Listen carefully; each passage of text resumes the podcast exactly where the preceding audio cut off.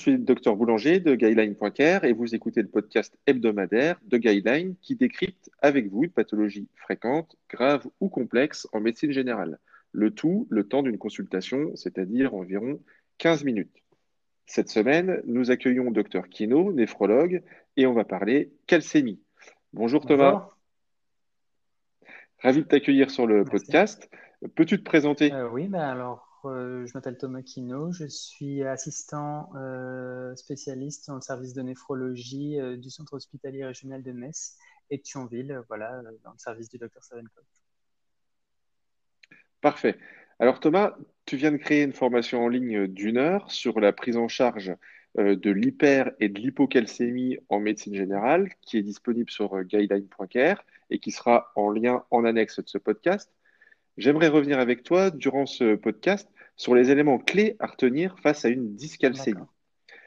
Au fait, quand on parle de la calcémie, qu'est-ce qu'on doit demander? Est-ce qu'on doit demander une calcémie totale ou une albuminémie, une protidémie ou un calcium ionisé d'emblée? Qu'est-ce que tu conseilles? Euh, bah, En fait, ce qu'il faut savoir, c'est que la, la, seule fraction biologiquement active et régulée du calcium, c'est la calcémie ionisée la seule chose, c'est qu'en routine, en général, c'est plus simple d'obtenir euh, une, calcémie totale sur un bilan standard.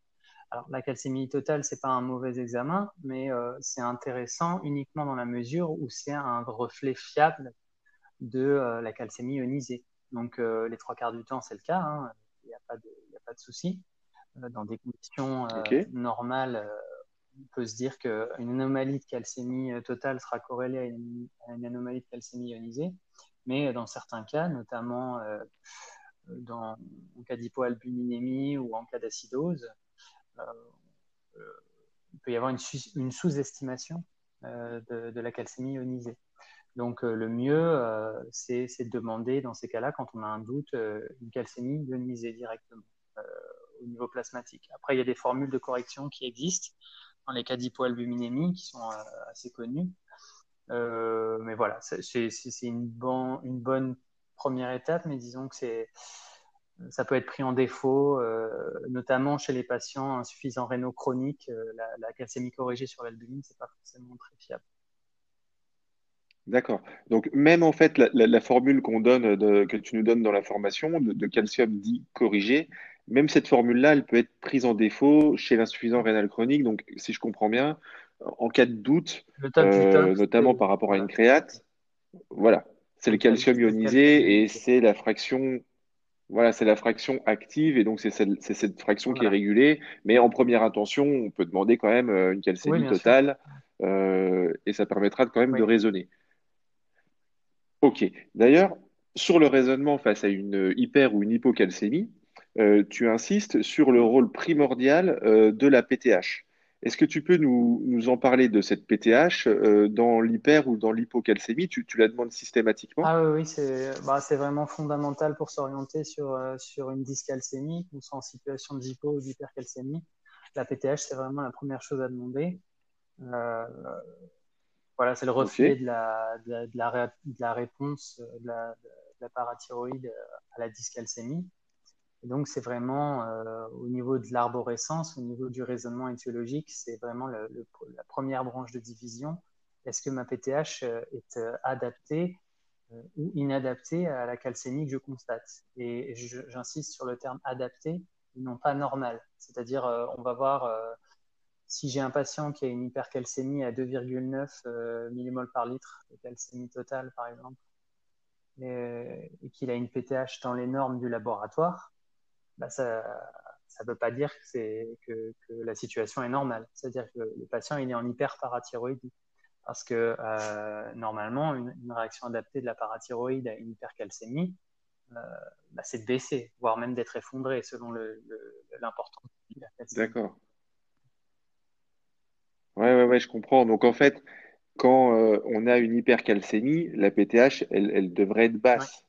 Et une réponse adaptée serait que cette PTH soit basse. Donc si elle est normale, elle est, normale, c'est inadapté. Voilà, euh, ok, ok, je comprends. Et pareil, dans l'hypocalcémie, de façon réciproque, euh, la PTH doit être élevée, et si elle est normale, c'est qu'elle est inadaptée. Ok, ok. Et donc, dans l'hypercalcémie, pour revenir sur l'hypercalcémie à proprement parler, on sait que l'hypercalcémie peut engendrer des problèmes cardiaques et peut être grave à partir d'une certaine mmh. valeur. Qu'est-ce que tu définirais pour une valeur en médecine générale en ville face à un patient euh, à partir de quelle valeur tu, préconiserais d'adresser le patient euh, aux, urgences pour, pour ne serait-ce qu'un monitorage ou une prise en charge plus euh, sur, sur un plateau technique plus, plus adapté qu'en médecine de ville? À partir de quelle valeur il faut commencer à orienter le malade sur une structure hospitalière bah, Il n'y a pas. Alors, on va dire que schématiquement, si on pour simplifier, on peut avoir des hypercalcémies découvertes fortuites qui seront peu ou totalement asymptomatiques. En général, ce sera entre 2,6 et 3 mmol par litre de calcémie totale.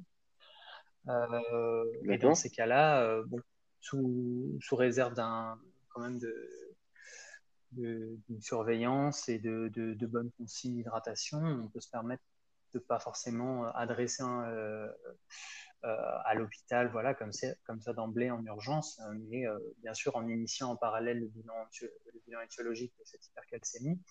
Par contre, si on commence à atteindre des, des, hypercalcémies supérieures à 3 mmol par litre, là, on, on, va avoir des, on va avoir des symptômes, notamment vraiment la chose dont il, faut, dont il faut se méfier dans l'hypercalcémie, c'est la déshydratation qu'elle induit. Parce que l'hypercalcémie a un effet euh, furosémide-like un peu, il y, a un effet natriurétique, une perte de sel, et il y a aussi une espèce de, de, diabète insipide induit, où en fait il y a une perte d'eau libre, parce qu'il y a une résistance euh, du tubule à l'action de l'hormone antidiurétique. donc, euh, il y a, voilà, donc, syndrome poly, polydipsique, déshydratation, euh, voilà, je dirais une calcémie supérieure à 3 mmol par litre ou une calcémie symptomatique, euh, de principe, euh, il ne faut pas tarder à adresser. D'accord. Et en fait, mettons, le patient a une, hypercalcémie au-delà de, au-delà de 3, 3, 3, 3, 5. Euh, le conseil qu'on pourrait donner, c'est tout de suite de, de, faire boire le patient de l'eau, parce que en fait, euh, le problème principal, si je comprends bien, c'est la déshydratation. Ah. Est-ce qu'on peut lui dire, euh, écoutez, buvez un litre d'eau, puis vous allez ah bah, aux urgences bah, C'est jamais un, c'est pas, c'est jamais un mauvais conseil de, de, conseiller de boire, parce qu'en fait, il y a un cercle vicieux dans l'hypercalcémie. Donc, on a, on a ces pertes très importantes liées aux, effets euh, de l'hypercalcémie euh, au niveau du rein.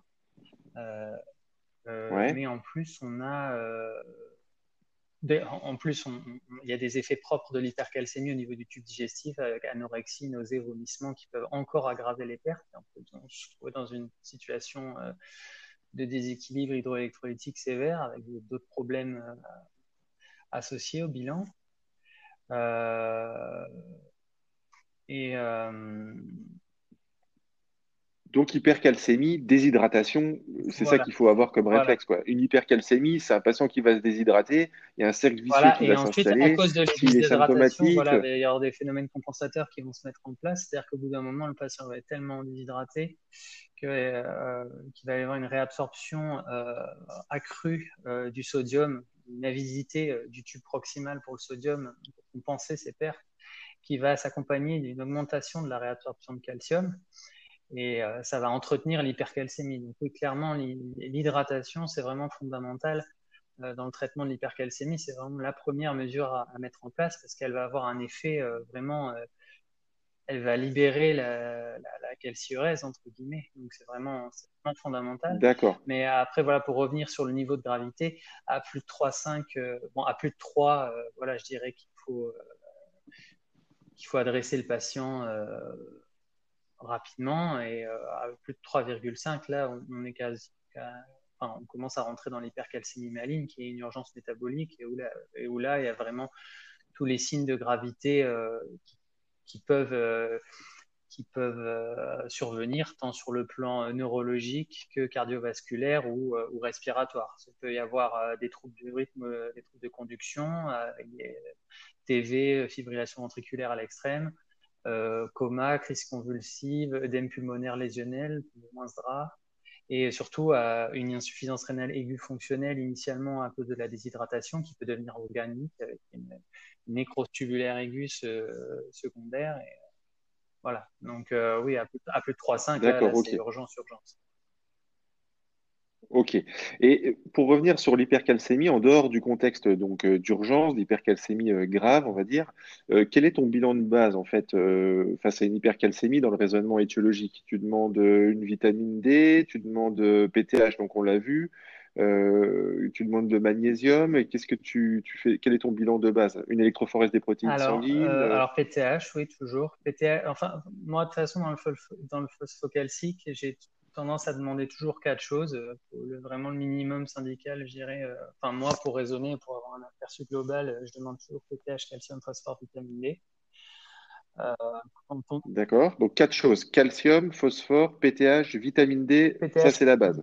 Bah, je dirais oui. C'est vraiment voilà quand on se lance dans un bilan phosphocalcique, PTH, calcium, phosphore, vitamine D. voilà, on, a déjà un bon bonne base de, de, raisonnement. Euh, après, voilà, il y a, y a, toujours un contexte.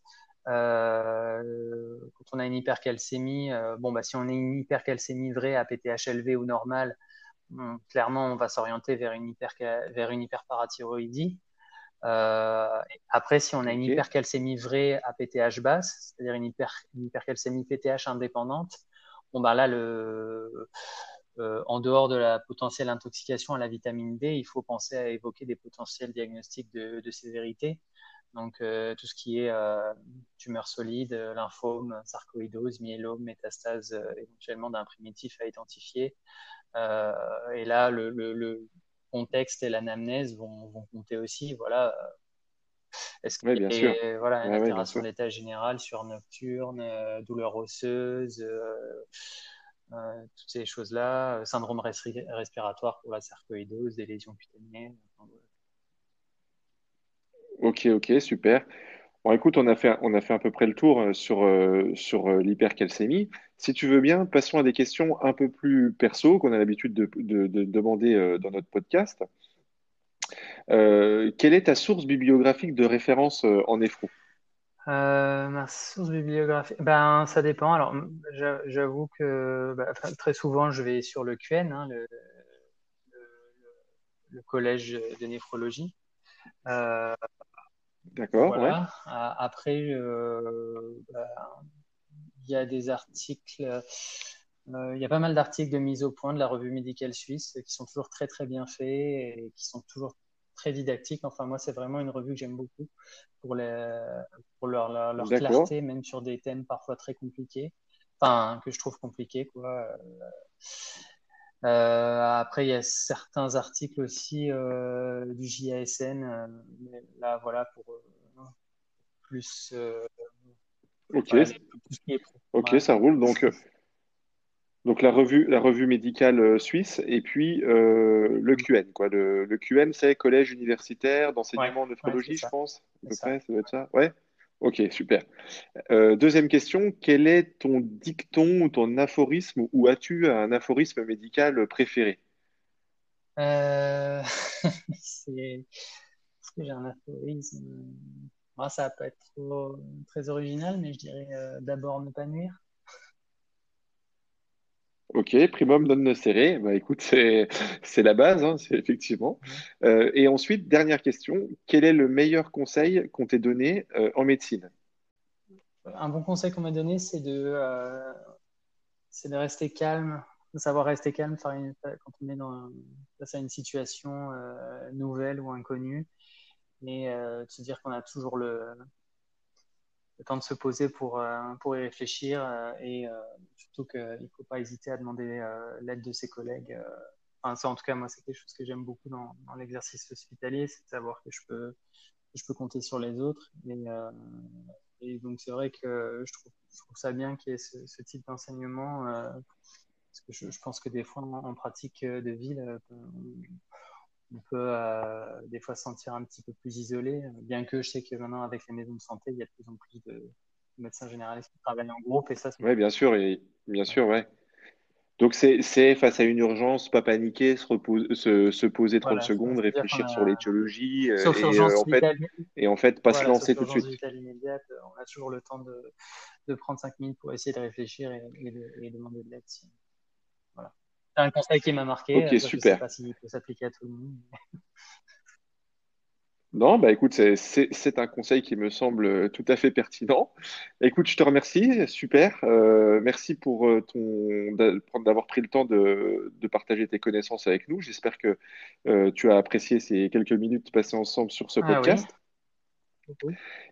Et puis, euh, je te remercie encore pour ta formation en ligne. Elle était euh, super euh, efficace, elle est super efficace et didactique. Merci. Et donc, je la recommande parce qu'en une heure, on fait le tour de tous les problèmes de la calcémie, que ce soit hypo, hyper, et ça fait une bonne base pour se mettre à niveau face à ces problèmes qui peuvent être des fois un peu complexes, notamment au niveau physiopathe. Pour recevoir ce podcast, abonnez-vous, c'est gratuit et ça le restera. Inscrivez-vous à la formation de Thomas sur les troubles de la calcénie. Elle est top pour remettre ses connaissances à jour en une heure chrono. Elle est gratuite et valide votre DPC.